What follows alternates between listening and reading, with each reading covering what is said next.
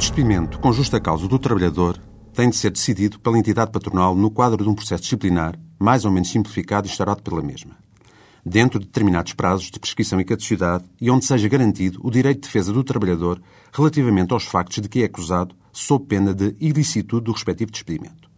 O processo disciplinar, que pode ser ou não antecedido, dentro de certas condições, por um inquérito,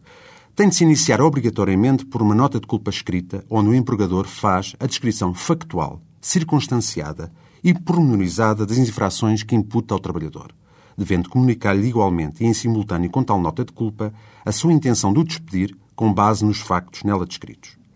Caso o patrão não comunique, nessa fase inicial, tal intenção de despedimento ao empregado, já não o poderá despedir, sob pena de, caso o faça, ser o processo declarado nulo, invalidade essa que decorre igualmente da incorreta elaboração da nota de culpa.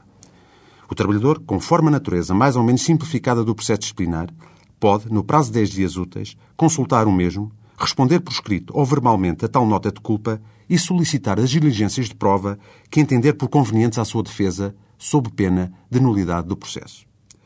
A entidade patronal deve realizar tais diligências de prova, a não ser que as considere manifestamente dilatórias ou impertinentes, devendo justificar a sua não realização em despacho escrito e fundamentado. Realizada a instrução do processo, a entidade patronal tem 30 dias para preferir a decisão final, sob pena de caducar o direito de aplicar ao trabalhador a sanção de despedimento. Se houver comissão de trabalhadores, devem-lhe ser comunicadas a nota de culpa e intenção de despedimento, bem como solicitado parecer prévio à decisão final.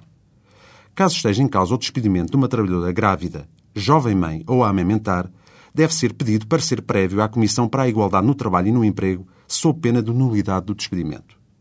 A decisão tem de ser escrita, devidamente fundamentada e circunscrita aos factos de nota de culpa sob pena de nulidade do processo disciplinar.